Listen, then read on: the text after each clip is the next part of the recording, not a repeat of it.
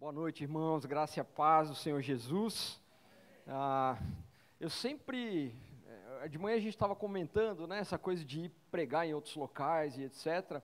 Já faz um tempinho. Eu, eu pareço jovem, né? Mas eu não, não sou tanto assim. Ah, mas já faz um tempinho que a gente anda, prega por aí nas igrejas, em outros lugares. Mas é sempre um temor muito grande diante de Deus, porque é muita responsabilidade, né? Estar tá à frente dos irmãos, das irmãs uma igreja tão bonita, um louvor tão abençoado.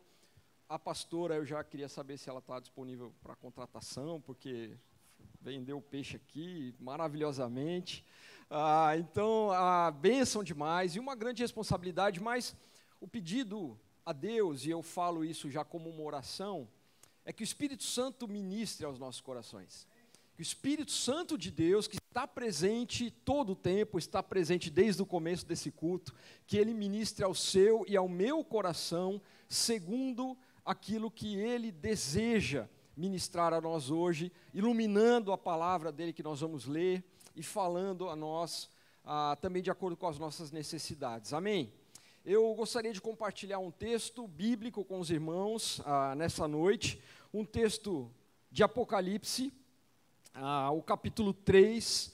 E se você quiser abrir a sua Bíblia para acompanhar a, a, leitura desse texto, fique à vontade. Pro, possivelmente a, a versão que eu vou ler vai ser um pouco diferente da sua. Eu vou ler aqui na NVT, a nova versão transformadora, que tem uma linguagem que eu gosto muito, especialmente vocês que têm filhos adolescentes, jovens. Ah, eu não sei se eu posso falar de Bíblia na frente do, do, do pastor da SBB, mas procure uma versão bíblica que fale ao coração, uma tradução que fale ao coração seu, da sua família. Então eu vou ler aqui na, na NVT, Apocalipse capítulo 3, se você quiser deixar aberta, daqui a pouco vamos ler. Ah, mas antes disso, ah, eu costumo citar algumas passagens históricas ou alguns fatos, acontecimentos históricos que nos ajudam a nos situarmos em relação a quem nós somos, a, a, a nossa cosmovisão, a qual é, quais são os critérios que nós usamos para interpretar a vida. Ah, eu sou antropólogo, eu estudei ciências sociais, eu gosto muito dessa área ah, que nos ajuda a entender por que nós somos como somos. O que nos leva a fazer as escolhas que nós fazemos, a ter as instituições que nós temos. Por que, que algumas sociedades, alguma, alguns grupos de pessoas, alguns segmentos pensam de uma maneira, outros pensam de outras? É, é muito importante que nós tenhamos é, esse pano de fundo a, que nos ajuda a compreender a vida. Inclusive quando nós olhamos para a palavra de Deus, e nós vamos falar um pouco do contexto desse, desse texto de Apocalipse que nós vamos ler, você vai perceber que essas informações elas nos ajudam a interpretar aquilo que nós precisamos entender. Em 1876, portanto, no século retrasado, né, século XIX, ah, lá no sul da Itália, uma cidade chamada Taranto, estava acontecendo ali uma conferência, um encontro da Igreja Católica Romana.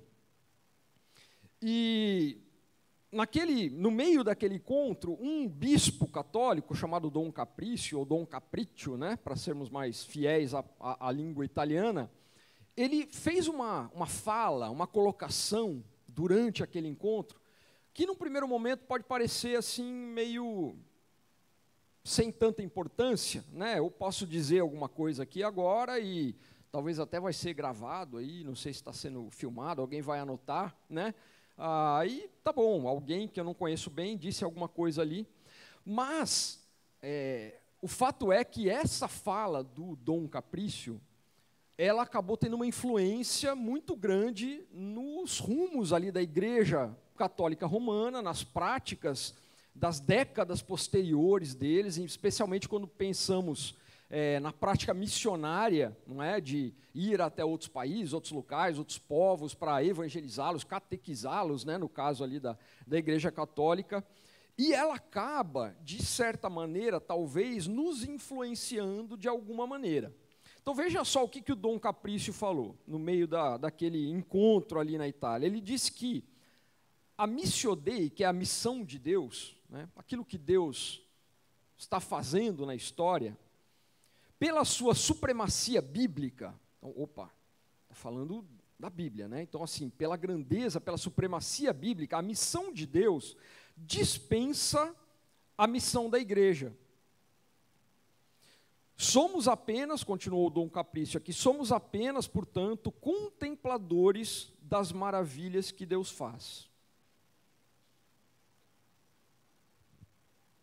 A missão de Deus, por causa da sua grandeza, magnitude, ela dispensa a missão da igreja. Quer dizer, nós, igreja, povo de Deus, somos contempladores daquilo que Deus faz no mundo. Pode parecer uma fala bonita, né? Profunda. Mas isso trouxe consequências grandes depois para encontros, concílios ali que houve na Igreja Católica Romana. E traz é, em si, essa fala, um perigo muito grande. E um perigo que pode nos acometer e nos acomete em alguns segmentos da, da igreja cristã, da igreja evangélica ainda hoje, que é a, essa ideia de que talvez quem faz, como quem faz a obra é o Senhor, Deus é soberano, Deus é todo-poderoso, e é Ele que faz a obra, é Ele que faz as coisas, Ele que tem a, a, o controle da história. Então, nós somos apenas contempladores, adoradores, admiradores daquilo que Deus faz, o que é absolutamente falso.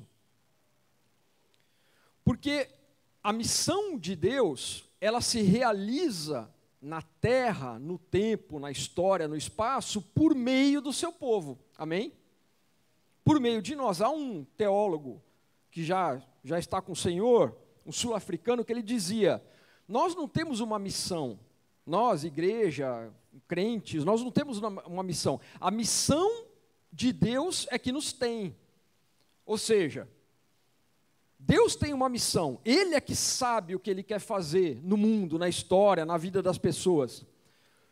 E nós existimos para sermos operadores da missão de Deus, para sermos instrumentos de Deus naquilo que Ele quer fazer na terra, naquilo que Ele quer fazer ah, no mundo. Eclesiastes capítulo 11, versículo 4 diz: Quem somente observa o vento nunca semeará, e o que olha para as nuvens nunca colherá.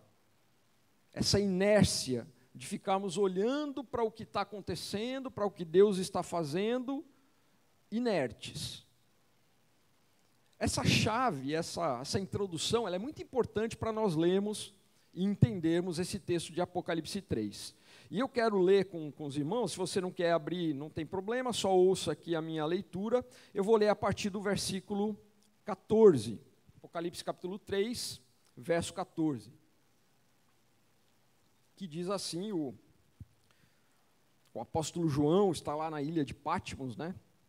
Ah, recebendo essa, essa mensagem, essa inspiração do Senhor, que disse assim: Escreva essa carta ao anjo da igreja em Laodiceia, ao pastor ali da igreja em Laodiceia. Esta é a mensagem daquele que é o Amém, a testemunha fiel e verdadeira a origem da criação de Deus. Está falando de quem aqui? De Jesus. Certo? Então, essa é a mensagem de Jesus. Jesus está dizendo o seguinte para essa igreja: Sei de tudo que você faz, igreja de Laodiceia, que você não é frio e nem quente. Desejaria que fosse um ou outro, mas porque é como água morna, nem quente nem fria, eu o vomitarei da minha boca. Talvez a sua versão aí diga: Eu estou a ponto de vomitar-te da minha boca. Palavras fortes aqui de Jesus, do Senhor Jesus. Verso 16: Mas porque você é como água morna, nem quente nem fria, eu vomitarei da minha boca. 17: Você diz: Sou rico e próspero, e não preciso de coisa alguma. E não percebe que é infeliz, miserável, pobre, cego e está nu eu o aconselho a comprar de mim ouro purificado, ou ouro refinado pelo fogo, e então será rico. Compre também roupas brancas, para que não se envergonhe da sua nudez, e colírio, para aplicar nos seus olhos, a fim de enxergar. Eu corrijo e disciplino aqueles que amo. Por isso, seja zeloso e arrependa-te. Preste atenção, eu estou à porta e bato. Se você ouvir a minha voz e abrir a porta, entrarei e juntos faremos uma refeição como amigos. De manhã eu compartilhei esse mesmo texto na, na igreja lá na, na, na Tijuca, e uma irmã, vários irmãos né, conversando ali no final, e uma irmã, uma senhora veio falar comigo e falou: ah, Puxa, eu gostei tanto de você ter falado em Apocalipse, porque eu leio o livro de Apocalipse, mas eu, é difícil de entender né, o livro de Apocalipse. Realmente, o livro de Apocalipse é difícil. As escrituras, muitas né, muitas partes ela, ela, elas são difíceis de entender. E às vezes um pouco do contexto histórico nos ajuda a entender por que, que ele fala de colírio, de roupas brancas, de ouro, de água morna, né, o que que está por trás dessas, dessas analogias aqui. Se nós formos olhar para o contexto ali da, histórico, a igreja de Laodiceia ficava na cidade de Laodiceia, ali no, numa região da Ásia, da Ásia Menor, chamada Vale do Lico, Vale do Rio Lico. Eram sete igrejas, né? São sete cartas às sete igrejas que estão aí nessa, né, nesse, nesse trecho de Apocalipse. E essa cidade de Laodiceia, ela ficava entre duas outras cidades. Então eram três cidades. Então, ao norte havia a cidade de Herápolis, e ao sul a cidade de Colossos. Hierápolis, Laodiceia e Colossos. Três cidades ali, no momento, na, naquela época em que o Império Romano dominava o mundo, né, era o, o império dominante ali do mundo. E essa cidade ao norte, que era a cidade de Hierápolis, ela era uma cidade muito conhecida por uma característica especial. Ela tinha águas termais. Sabe essas é, alguém falou de manhã de Caldas Novas, lá em São Paulo. Falei, é, em São Paulo não, desculpa, em Goiás, né? ali perto de, no, no, no, Planalto Central ali, que é uma cidade de águas termais. Né? E antigamente, há outras aí, né? mas antigamente, hoje ainda se faz, mas antigamente, é, esses locais com águas quentes, eles eram é, locais terapêuticos. Né? Então, pessoas ali com problemas é, é, reumáticos, né, problemas respiratórios, etc., eles iam até esses lugares, porque ali havia as águas quentes, elas têm essa, essa propriedade terapêutica, de cura. Né? Então, essa era a cidade de Herápolis. A cidade de Colossos, que ficava ao sul, uma cidade muito conhecida também, era o oposto. Então, era uma cidade conhecida pelas suas águas frescas. Há um, um, historiador que, lá do primeiro século que diz que na entrada da cidade de Colossos havia uma, uma placa ali, uma escritura, os dizeres, ah, dizendo assim: é, lugar de refrigério. Então, essa, esse aqui é um lugar de refrigério. Lugar de veraneio ali, no calor, né, esse calor do Rio de Janeiro aqui desses dias, né, lá em, no Amapá, essas, essas, no sábado, estava terrível assim, de calor. Né? Ah, as pessoas vão para um lugar que tem águas frescas ali, né? um lugar de veraneio, e até a, a, uma água que era muito boa de beber também, uma água refrescante. Então, interessante, né? Duas cidades ali, cidade de Laodiceia no meio dessas duas, uma com essas águas quentes, termais, terapêuticas, outra com essas águas frescas, gostosas, né? refrescantes. E Laodiceia ficava no, ficava no meio. Laodiceia, apesar de ser uma cidade muito rica, era uma cidade rica. Ah, ela tinha um sistema bancário muito avançado ali para o seu tempo. Ela era uma cidade industrial, então e, e, muito envolvida com comércio. Então ela produzia, por exemplo, é, lã, roupas, vestes, né, de lã. E também tinha uma, uma indústria ali é, é, farmacêutica, produzia medicamentos, entre eles esse famoso colírio, que era produzido ali na cidade de Laodiceia. Olha que interessante.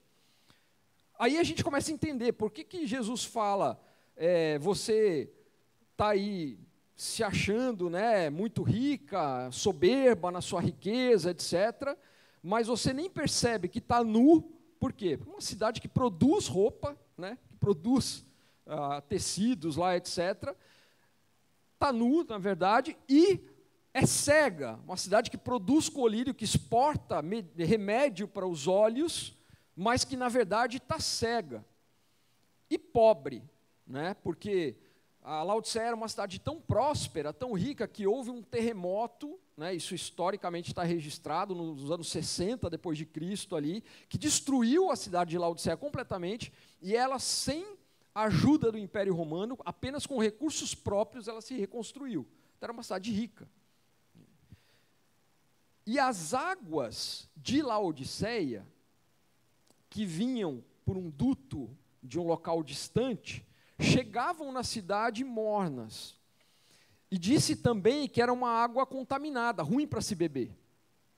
A água que chegava lá em Laodiceia. Então o que Jesus está fazendo aqui é pegando a, o contexto ali, usando uma linguagem que as pessoas facilmente entenderiam para dizer: deixa eu falar uma coisa para você que está tranquila, achando que está tudo certo, que você não precisa de nada nem de ninguém, está conseguindo administrar a vida aí, né, de uma maneira ah, relativamente confortável, etc. Deixa eu dizer uma coisa para vocês. Vocês perderam a sua função. O que Jesus está falando aqui é sobre a funcionalidade da igreja. Para que, que a igreja existe? Para que, que ela serve?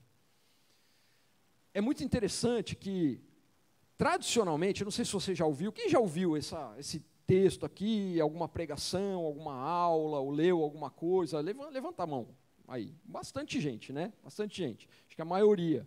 É muito comum a gente imaginar, e, e até fácil de entender, que ah, quando Jesus fala que não é frio nem quente, ele esteja falando assim de níveis de espiritualidade da igreja. Né? Quer dizer, uma igreja quente, é uma igreja assim, mais agitada, mais viva. Eu, eu, eu citei de manhã, né, lá, na, lá na Tijuca, eu, uma, eu tive uma experiência, eu fui pregar na cidade de Uberlândia, lá em Minas Gerais, e de manhã eu preguei na Assembleia de Deus, lá da cidade, e à noite eu preguei na Igreja Presbiteriana do Brasil.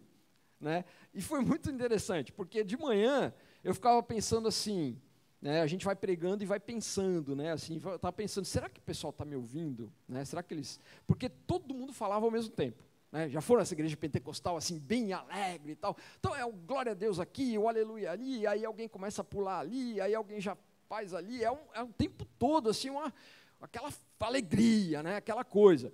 E aí eu falei, será que faz alguma diferença o que eu estou falando, ou será que se eu falar qualquer coisa aqui, eles vão gritar aleluia e glória a Deus do mesmo jeito, né? Então, Fiquei pensando isso.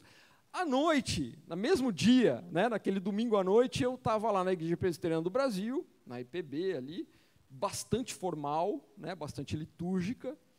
Tive que usar gravata e terno e gravata tanto de manhã quanto à noite. Né?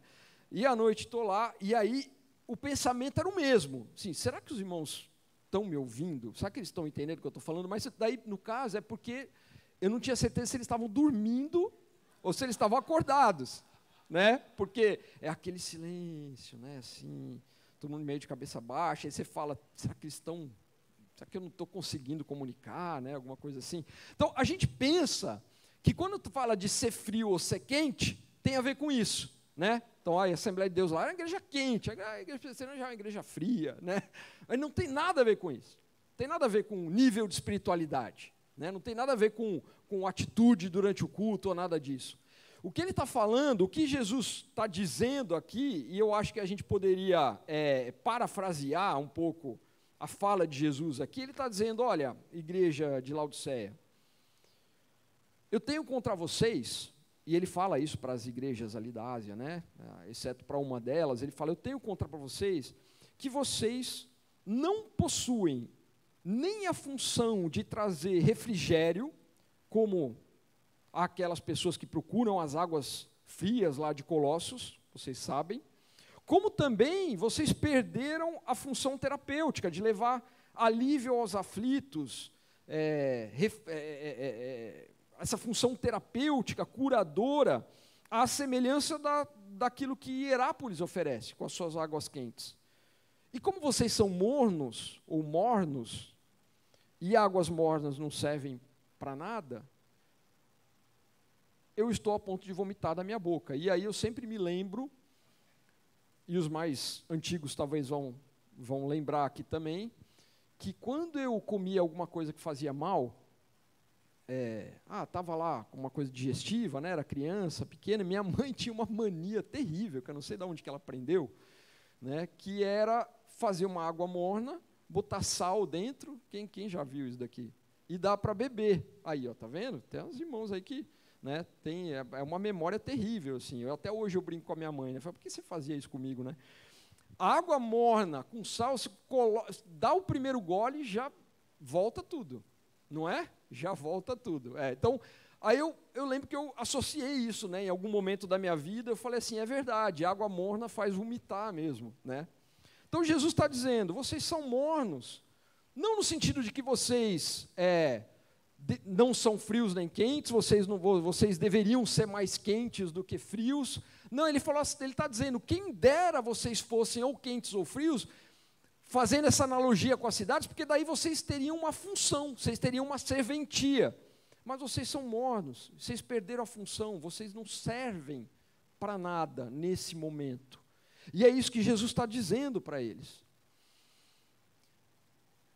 De vez em quando, quando eu falo sobre esse texto, é, algumas pessoas têm uma reação muito compreensível de pensar assim, mas o que importa não é aquilo que nós somos em Deus, né, aquilo que nós somos em Jesus, e eu me lembro da tentação de Jesus lá no deserto, né, que o, o diabo fica tentando ele a fazer alguma coisa, e ele fala: Eu não preciso fazer nada, né, eu sou quem eu sou. Né, e esse é um trecho, muito, um texto muito importante da gente ler e entender o que Jesus está fazendo ali com, em resposta ao diabo. Então, a gente muitas vezes diz: Olha, é muito mais importante ser quem nós somos em Deus, a nossa posição como filhos de Deus, remidos pelo sangue de Jesus, ah, é algo que não pode ser tirado de nós. Né? São as bênçãos incondicionais, nem o diabo pode fazer você deixar de ser quem você é em Cristo Jesus. Isso é verdade.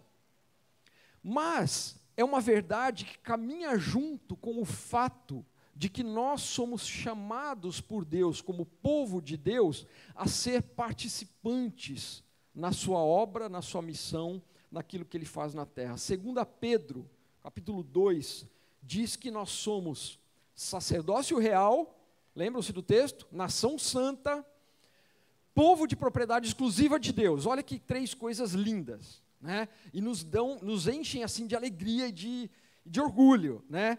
Sacerdócio real, nação santa, povo de propriedade exclusiva de Deus. Esses somos nós igreja de Jesus. Não, são, não é o povo judeu. O povo judeu foi lá no começo, durante o processo. Hoje somos todos nós, inclusive os judeus que estão aos pés de Jesus. Mas a igreja é o povo de Deus, é o, quem o representa na terra. Povo de propriedade exclusiva de Deus. Só que não acaba aí o texto, né?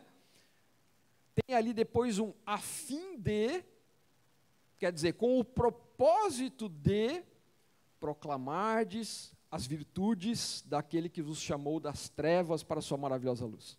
Ou seja, nós somos sim povo de Deus, mas nós somos povo de Deus para, a fim de proclamarmos as virtudes daquele que nos chamou das trevas para a sua maravilhosa luz.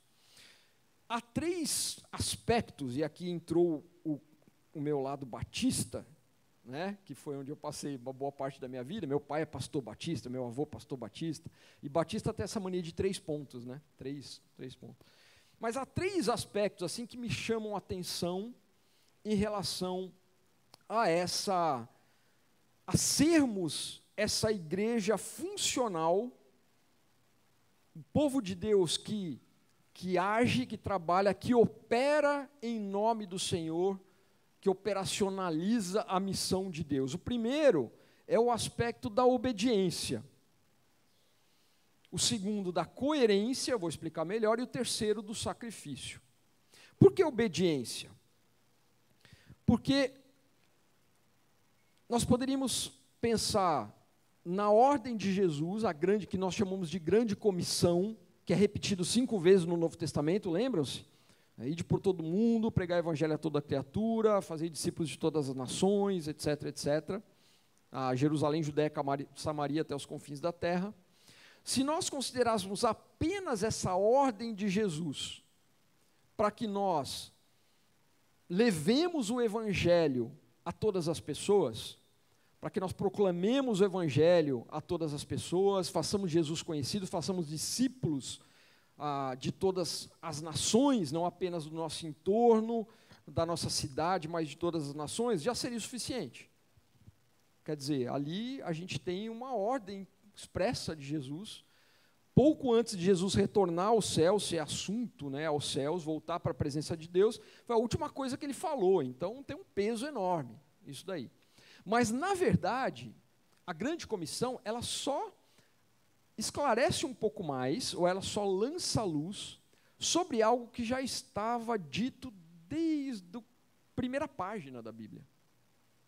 Desde o começo, que ganha um pouco mais assim de, de, de corpo, de dimensão em Gênesis capítulo 12, quando Deus chama Abraão, lembra? Deus chama Abraão e fala: Vem aqui, deixa sua terra, sua parentela, etc. Vai para onde eu vou te mostrar. De ti eu farei uma grande nação, um grande povo, e em ti e nesses, nessa sua descendência serão abençoadas todas as famílias da terra. Nós somos herdeiros dessa promessa, como o povo de Deus. Amém? Esse, o, o, o fato de sermos herdeiros dessa promessa, de que por meio de nós, e aqui eu estou falando da igreja de Jesus, todas as nações da terra seriam abençoadas, foi revelado depois do sacrifício de Jesus. É o tal do mistério que estava oculto, né, que o apóstolo Paulo fala e que foi revelado, que é existe um povo formado por todas as nações na terra e não apenas pelos hebreus, que é o povo de Deus por meio do qual toda a terra será abençoada. Todas as nações da terra serão abençoadas, serão abençoadas. Então, essa é a nossa missão essa é a missão que Deus nos confiou. E há um. Se nós não queremos pensar em outros aspectos, né, sobre a nossa funcionalidade, só esse já seria suficiente. Obediência. Deus nos mandou fazer isso. Se uma igreja não está envolvida com a proclamação, que a gente chama de querigmática, né, com a proclamação do Evangelho, até os confins da terra, essa igreja não está cumprindo o seu papel, não está cumprindo a sua, a sua função. Então há essa, essa, esse aspecto missionário, né, que tem a ver com é, ir, ser enviado e levar o evangelho de Jesus ao conhecimento de todas as pessoas. Mas um segundo aspecto aqui, uma segunda questão, um segundo ângulo que nós podemos olhar para essa questão da funcionalidade é também a coerência.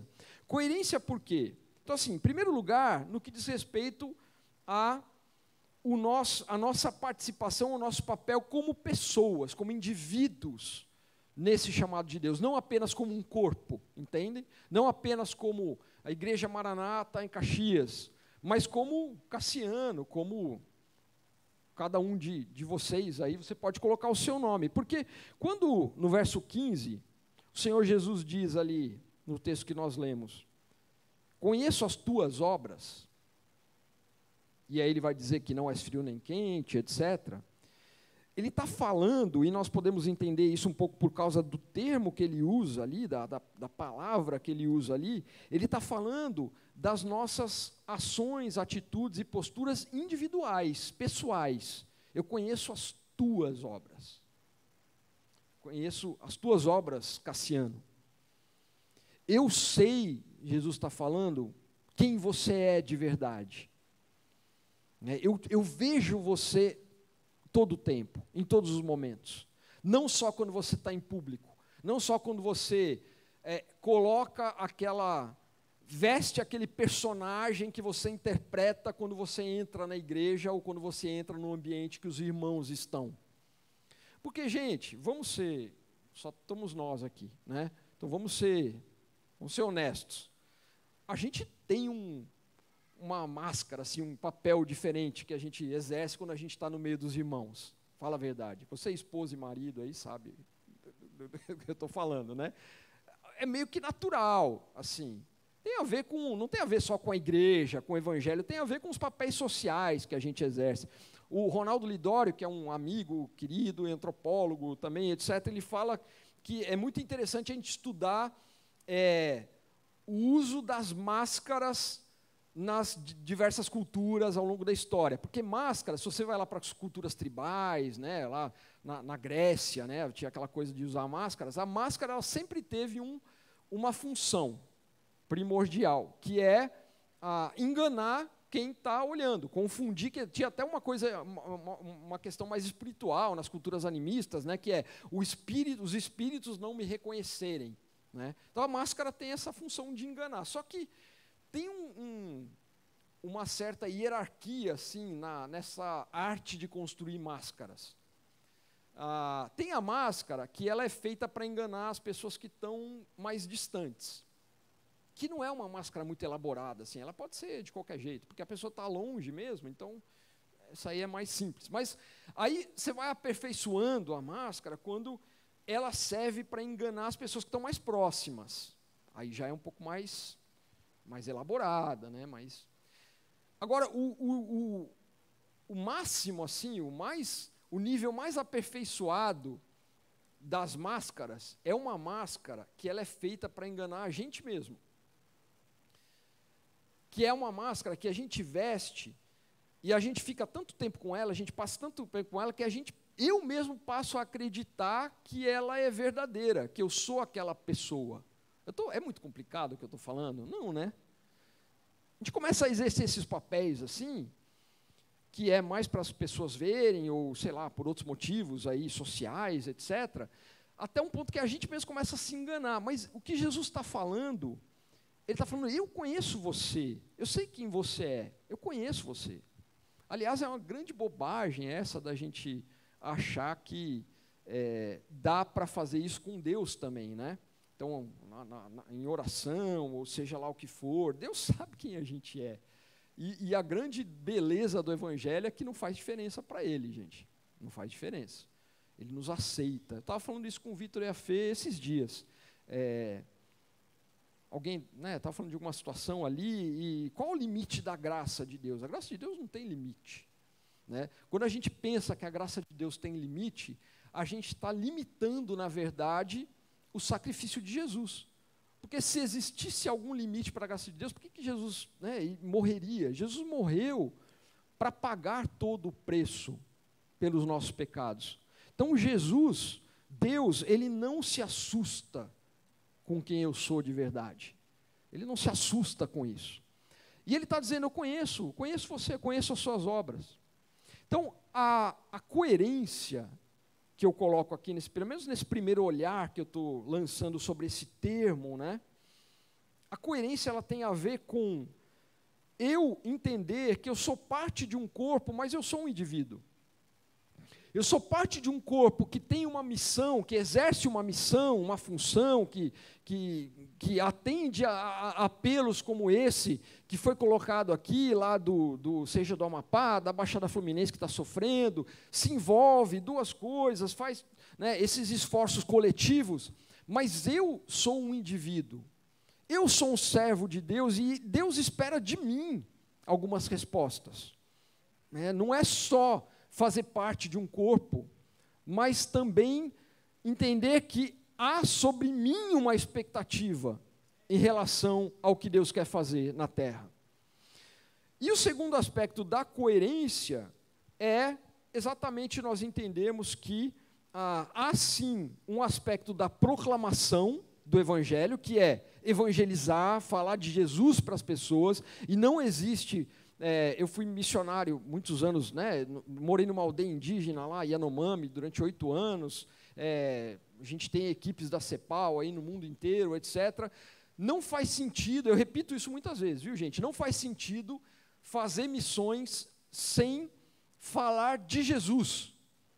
Né? Então, a gente faz obras assistenciais, a gente socorre, a gente vai lá e, e distribui cestas básicas, como fizemos lá no sábado, vamos ali na casa das pessoas, ajudamos na limpeza, etc. Mas se eu não falar de Jesus e do sacrifício de Jesus e do que Jesus pode fazer por você, Não faz sentido. Então, há esse aspecto da proclamação. Mas há um outro aspecto que a gente chama de martírico, que tem a ver com ser testemunha de Jesus, que envolve mais do que a proclamação. Algo além da proclamação, que é o que um pastor muito querido, que já está com o Senhor, ah, dizia como sendo o papel essencial da igreja.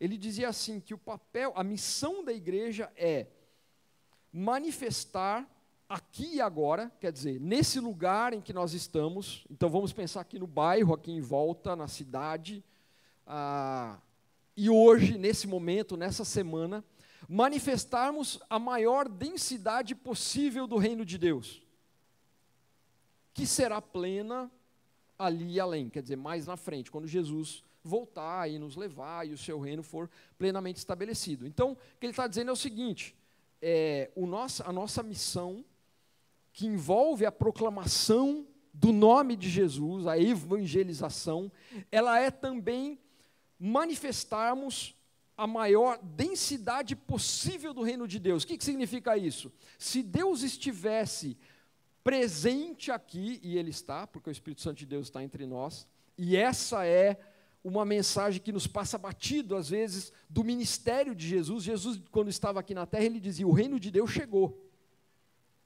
Quando Jesus dizia o reino de Deus está próximo, não é uma questão é, é, cronológica, quer dizer, daqui um tempinho o reino de Deus vai chegar. Não, é uma questão geográfica. O reino de Deus está aqui, está perto. Porque onde está o povo de Deus, o Espírito Santo está presente, o reino de Deus está lá. Amém? Olha aí, me senti lá na Assembleia de Deus de, de Uberlândia agora. Amém. O reino de Deus está ali. Então, o nosso papel é construir, ou é manifestar, é mostrar a maior densidade possível do reino de Deus, aonde nós estamos, ou, estamos. ou como o Vitor e a Fê ouviram, me ouviram falar milhares de vezes, talvez, né? Ah, lá, nós, tivemos juntos num, lá em, em, Maringá durante um tempo, eles estavam estudando lá, é, mostrar ao mundo um jeito de ser mundo como o mundo deveria ser. Qual é o nosso papel? É mostrar para o mundo como é ser mundo, como é ser gente, como é ser sociedade, como é ser. Qual profissional que você seja aí, professor, médico, é, é, é motorista, seja lá o que for. Mostrar para o mundo como seria ser mundo se nós não tivéssemos pecado e decidido nos distanciar de Deus e nos desconectar de Deus. Como que Deus sonhou? Que mundo Deus sonhou para nós? É esse mundo que está aí? Qual foi o mundo que Deus imaginou? Qual foi o mundo que Deus sonhou? Sabe por quê? Porque a missão de Deus é recriar esse mundo. É a obra da reconciliação, que o Novo Testamento tanto fala. Ele quer reconciliar consigo todas as coisas. Então, quando a gente vai para um contexto de catástrofe, e aí eu vou fazer um parênteses para falar que a Aliança Evangélica Brasileira está fazendo isso nos últimos dois anos de uma forma muito intencional. O propósito da aliança original, e, e, e o pastor se vai, é, vai, vai, se lembrar, né, estando com o Wilson naquele momento tal, é promover a unidade do corpo de Cristo. E eu, já há uns anos, já, o pessoal me falava, ajuda a gente aqui, né, na aliança, essa coisa de construir a unidade do corpo de Cristo no Brasil. E aí eu falava, eu, eu não vou fazer isso daí, porque não vai dar certo. Né, não, muito descrédito, assim, unidade, cada vez mais dividido o povo evangélico, cada vez mais confusão, mais briga, ainda mais depois de negócio político, né, de, de polarização política, aí é Bolsonaro, aí é Lula, daí é é esquerda, é direita. Então, uma confusão danada. Então, promover a unidade não vai funcionar. Né? E aí tem uma segunda, na declaração de missão da aliança, né, promover a unidade do corpo de Cristo, ou exercitar a unidade do corpo de Cristo. Aí a segunda era ser voz profética para o Brasil. Aí as pessoas, o pessoal ficava fazendo ali a, aqueles manifestos, é um manifesto pela democracia. Daí você vai lá, põe um manifesto na internet, Aí já começa a vir um monte de gente brigando, criticando, porque fala assim, ah, porque isso daí é marxismo, ou isso aí é extrema direita, ou isso aí confusão danada, né? Então, e a terceira declaração lá, de, o pilar, lá o eixo da declaração de missão é promover parcerias para o serviço na missão de Deus. Aí, dois anos atrás, quando o pessoal falou de novo, poxa, você não topa ajudar a gente e tal, eu falei, eu topo, desde que tem uma condição. Estava lá o, o Valdir, né? o pessoal lá, o Silas Tostes e tal. Assim, eu topo desde que tenha uma condição, que nós vamos investir nesse eixo aí das, da parcerias, das parcerias para o serviço na missão de Deus. Sabe por quê? Porque eu tenho a experiência do campo missionário. Você vai para um campo transcultural inóspito, para um contexto, um país onde tem. Eu vi que os irmãos são, é, apoiam portas abertas, né? A Igreja Maranata. Então, vai lá para um daqueles países lá da lista de, de perseguição de portas abertas. Tem lá cinco, seis missionários brasileiros. Eles estão lá há dez anos. Cada um é de uma denominação diferente, de uma igreja diferente. Um é é, dispensacionalista, outro é, é, reformado, outro é arminiano, essas coisas de, de, teólogo que ficam discutindo. Né? Ninguém sabe qual é a. Você perguntar, o fulano que trabalha aqui com você há cinco anos aqui, ele é de qual igreja? Cara, sabe que eu não, não sei, não lembro. Deve ter falado, mas eu não lembro. Porque as dificuldades ao redor ali que eles têm que enfrentar são tão intensas, são tão grandes, que isso daí perde a importância. Sabe? Não, perde a importância, não, não é tão importante. Até porque, se você vai para um país muçulmano, por exemplo, não faz a menor diferença para ele se você é católico ou evangélico, não faz diferença nenhuma, você é cristão. E aí o pessoal fala assim, ó, já que eles pensam assim da gente, então vamos trabalhar junto. Entendeu? Não faz, não faz diferente. Quer falar de Jesus, né? Então vamos embora falar de Jesus junto. Então perde a importância essas coisas que nos dividem. Porque na verdade essas coisas, essas pautas, né, políticas, ideológicas, até teológicas, elas são pautas divergentes, né? Eu falo não convergentes, elas nos dividem mais. Agora, se a gente vai servir juntos, aí é diferente. Então eu falei, vamos, vamos perseguir aí essa tal da unidade por meio do serviço, da missão. Vamos servir juntos. E aí, isso daí pode dar melhores resultados. E eu também, a verdade, a grande questão que me fez ali a entender que Deus queria um envolvimento nisso, foi, eu estava lendo um livro lá do, do Francis Chan, né, sobre unidade, e ele falava, ele, ele nunca foi tão claro para mim assim, a, ele diz, a unidade não é opcional, Não é que a Bíblia fala, ó, se você quiser viver em unidade aí e tal. Não, não é opcional. João capítulo 17, a oração sacerdotal de Jesus. Ele repete ali três vezes o, o tema da oração de Jesus, quando Jesus fala com Deus ali antes de ir embora, né? Completei a minha missão, etc. É que eles sejam um, está falando de nós, da igreja, povo de Deus. Que eles sejam um, assim como nós somos um. Olha, olha a comparação, olha o critério que ele está usando. Assim como na Trindade nós somos um, eu, o Senhor, Pai e o Espírito Santo somos um, que eles também sejam um, para que o mundo creia que tu me enviaste. Olha só, você já tinha pensado que a melhor estratégia evangelística que existe é a unidade? É o que acontecia na igreja nascente, lá em, em, em Atos capítulo 2, ali em Jerusalém. Diz o texto que não é que as pessoas saíam na rua evangelizando e dando folheto. O jeito deles viverem era tão sensacional que as pessoas vinham para a igreja. Elas eram atraídas por aquilo. Elas vinham. Que eles sejam um, assim como nós somos um, para que o mundo creia em mim. Jesus está dizendo para que o mundo creia que tu, tu me enviaste. O pessoal gosta de apologética hoje, né? Quer ficar fazendo a defesa da fé com argumentos racionais e tal. Assim, cara, é muito mais fácil a gente viver em unidade e isso vai dar muito, muito mais resultado do ficar discutindo com, com ateu se Deus existe ou não e tal. Não estou desmerecendo, tá bom, gente, os argumentos apologéticos, acho que é importante a gente saber, mas a unidade, ela é, ela, ela, é, ela é a priori, ela nos é dada. Então por que, que a gente sabota esse negócio? E aí nós começamos a fazer essa experiência de, que foi não tão planejado assim também, né? Ah, mas essa experiência começou lá na Bahia, a gente estava do ano, dois anos e pouco atrás, é, na época do Natal veio uma tragédia como essa na Bahia, né, uma, uma chuva terrível lá, que deixou muitos desabrigados, alguns mortos, etc. E nós começamos a fazer contato com as igrejas que estavam lá e, e, e oferecer apoio e etc. E a coisa começou a crescer, crescer, crescer. E surgiu esse programa Aliança pela Vida. E depois fomos para Petrópolis logo em seguida, né? ficamos cinco meses em Petrópolis com a equipe de voluntários e etc.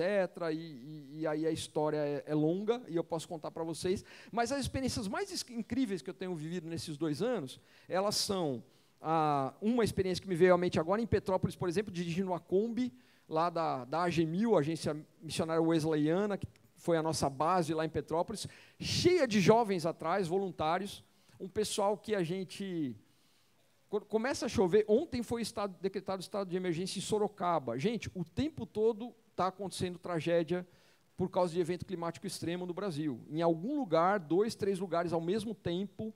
Eu sei que às vezes a gente não acompanha as notícias, mas isso está acontecendo. Há um gráfico de evolução é, é, de eventos, o número de, de eventos climáticos extremos, que é assustador. E vai acontecer cada vez mais, tá bom? Isso que aconteceu na Baixada aqui, vai acontecer cada vez mais. Não é se vai, é quando vai. E no meio da noite já começa a chegar mensagem, o pessoal dizendo, ó, oh, tô indo para a rodoviária, tô, tô saindo, peguei minhas coisas, estou saindo da faculdade, vou direto para a rodoviária, para ir para o litoral sul de São Paulo, para Rio Grande do Sul, que a gente atuou esse ano, e vários lugares, e agora até fora do Brasil, tem gente na Ucrânia, no terremoto lá no, no Marrocos, né? então essa disposição de servir e eu lá na Kombi de Petrópolis, dirigindo a Kombi, com um monte de jovem atrás empilhado, sabe aquela coisa de crente, né? Com um monte de jovem na Kombi atrás. Eu adoro Kombi, acho Kombi uma coisa sensacional. Eu, eu fico assim. É.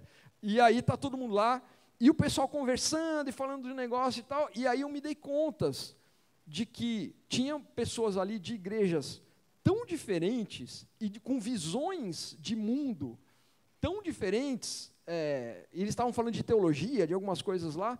E aí a gente chega no local da tragédia, Morro da Oficina, lá que deslizou, morreram 130 e tantas pessoas, etc. E todo mundo desce, pega o seu coletinho lá, as suas coisas, e acabou a discussão. Nós vamos servir juntos. E nós vamos mostrar Jesus, além de falar Jesus juntos. Que caminho incrível para promover a unidade do corpo de Deus do corpo de Cristo.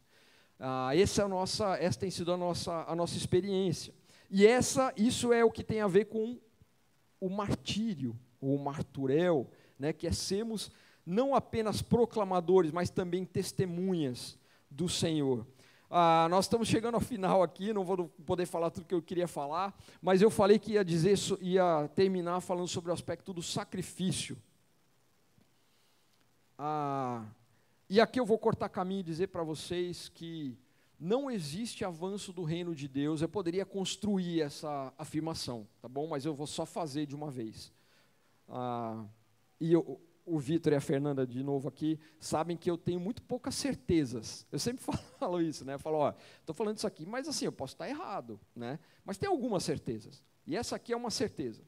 Não existe avanço rei, do reino de Deus na terra por meio de nós, porque Deus poderia fazer as coisas do jeito que Ele quisesse. Deus não precisa de nós, tá bom, gente? Deus não precisa de mim nem de vocês.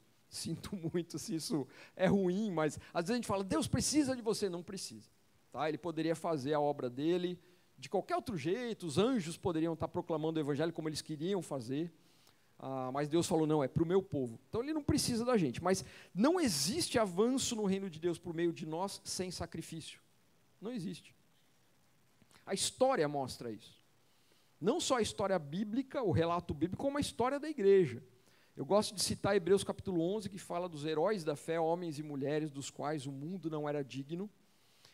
E você vai, chega na sua casa e começa a ler aquela lista de homens e de mulheres chamados heróis da fé, dos quais o mundo não era digno.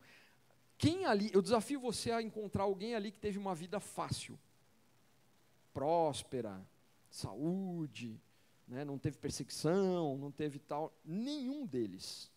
Nenhum deles. Parece que existe essa relação, e o Senhor sabe os motivos, e dá para falar bastante sobre isso, mas existe uma relação do sacrifício com os grandes avanços da igreja, do reino de Deus na terra. É um é um caminho meio que natural. Por isso, é muito importante nós olharmos de forma crítica para a maneira como nós vivemos o Evangelho no nosso país, para a gente ser mais específico, muitas vezes nesse momento. E eu comecei falando sobre entender um pouco esses movimentos sociológicos, etc., que formam né, a nossa cosmovisão. Então, tem muito uma associação, assim, hoje, de seguir a Jesus com ser próspero, né, com ser ah, livre de problemas, né, não estar tá mais desempregado, não estar tá mais doente, não estar tá mais tal, não enfrentar mais dificuldades. Não tem uma relação muito meio que óbvia na cabeça das pessoas em relação a isso. E eu queria convidar você a olhar um pouco para e aí durante os próximos dias, né, que você se lembrar um pouco, repercutir um pouco essa palavra, ah, desses relatos históricos, vai para os personagens, para, para as narrativas bíblicas, e falar, parece que não era bem assim. Né? Existe um, um comprometimento daqueles homens e mulheres para ficar aí na galeria dos heróis da fé, né? existe um comprometimento deles com a missão tão profundo tão intenso que os leva quase que inevitavelmente a um caminho de sacrificial, de, de dificuldades, de abrir mão de coisas.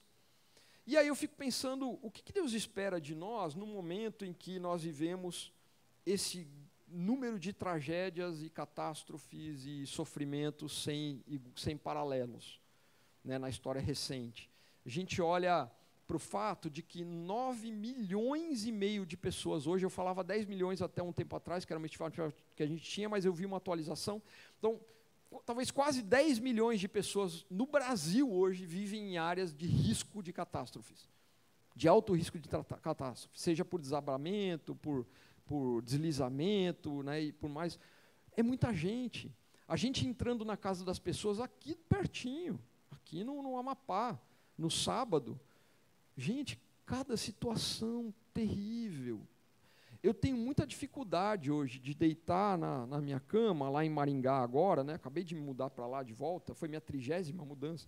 Então eu estou lá sentado, deitado à noite e está caindo uma chuva lá fora, eu moro no alto, assim, e aquele vento, aquela chuva, e não pensar nas cenas que eu tenho visto nesses dois anos, numa senhora de mais de 90 anos que nós entramos na casa dela no sábado e na casa dela. É um incômodo, né? Assim, uma coisa extremamente pobre. A pobreza está muito perto da gente, a pobreza extrema. Né? E no meio da noite, lá no escuro, a água passou a cama e chegou nela e, e destruiu tudo. Não ficou nada, não fica móvel, não fica nada. A geladeira acabou e a senhora não consegue andar direito, mas está no meio da água lá de noite, não tem o que fazer, não tem para onde ir. É muito sofrimento que as pessoas têm. O mundo produz hoje alimento suficiente, três vezes mais do alimento suficiente para alimentar toda a população mundial. Ficou confusa a minha frase, né? Então, assim, o mundo produz três vezes mais alimentos hoje suficientes para alimentar toda a população mundial mas tem muita gente morrendo de fome. Então, diante de situações como essa, e hoje foi feito um apelo aqui, né, de, um, de, uma, de uma ação que a igreja está fazendo de socorro a esse contexto aqui mais próximo, isso talvez deveria levar a gente a pensar: será que é momento mesmo de eu fazer aquilo que eu vinha planejando fazer, que envolve as minhas finanças, que envolve né, alguma mudança e tal? Ou será que isso daqui pode esperar um pouquinho, porque tem alguém que não tem colchão para dormir hoje à noite? Né? A gente fala muito da igreja, etc. Eu estava contando para eles esses dias também que lá em Petrópolis, assim que a gente chegou, e eu vou terminar aqui porque eu sei que o tempo está passando, mas a gente chegou e tinham lá muitos bombeiros, né? Foi logo no dia zero ali da, da tragédia. Muitos bombeiros e eles estavam dormindo no chão em uma escola, né, ali no chão mesmo, um chão assim, sem nenhum pano, nada, né, e sujos, né, muito sujos, barro e cansados, você vê que estão exaustos, né, desenterrando o corpo, aquela coisa terrível. E aí a gente chegou e foi falar com o comandante lá do grupamento, falou assim, olha, nós vamos é, é, providenciar colchão para todos os bombeiros. Né, eu nunca desci, subi tanto uma serra quanto aquela ali no começo ali. E nós vamos trazer colchão para todo mundo. E aí ele falou com o pessoal tal, e eles vieram falar com a gente de novo, falaram, olha, você pode trazer quantos colchões você quiser. Todos eles nós vamos dar para alguém que precisa. Nós vamos dormir no chão. Me emociona isso, sabia? Porque é, quando a gente vê coisas assim, mesmo que não seja a igreja diretamente de Jesus fazendo, é o reino de Deus sendo manifesto, de alguma forma, né? E eles dormiram todos os dias no chão ali, todos os dias. E se recusaram a pegar os colchões nossos. É... Qual é o tipo de sacrifício que Deus está esperando de nós, como pessoas, como famílias, como igreja? Para que essa maior densidade possível do reino seja manifesta e seja demonstrada no contexto que nós vivemos. Vamos orar? Senhor Deus, a tua palavra sempre nos confronta, ou sempre me confronta. E o meu pedido ah, é para que essa palavra chegue, ou tenha chegado, e vá repercutir no coração das irmãs, dos irmãos aqui, não como um peso, no sentido de trazer desesperança ou, ou tristeza ou nada disso, mas como um desafio do Senhor. Que teu Espírito fale ao nosso coração acerca do motivo da nossa existência mesmo, de qual o propósito de nós estarmos aqui, qual o propósito de nós sermos quem somos, vivemos onde vivemos, estarmos na situação na qual estamos, o que o Senhor espera de nós? O Senhor quer de nós? Pai, nos livra do risco, que é um risco concreto, é um risco real, de nós perdemos a nossa função. É o sal que perde o sabor, como diz a tua palavra, a luz que deixa de iluminar, que o Senhor nos livre desse risco que nós corremos, tanto como pessoas, servos do Senhor, filhos de Deus, quanto como igreja. Nos faz, Senhor, úteis nas tuas mãos para os propósitos que o Senhor tem para nós, em nome de Jesus. Abençoa essa igreja, abençoa os pastores, as pastoras dessa igreja, os líderes, os irmãos, aqueles que servem aqui. Deus, tem misericórdia, derrama a tua graça, traz bênçãos sobre essa igreja, Pai, traz prosperidade a essa igreja, até econômica, financeira, para que essa igreja seja canal de bênçãos do teu reino, aonde ela está. Esse é o meu pedido para o Senhor nessa noite, Pai, em nome de Jesus. Amém. Amém.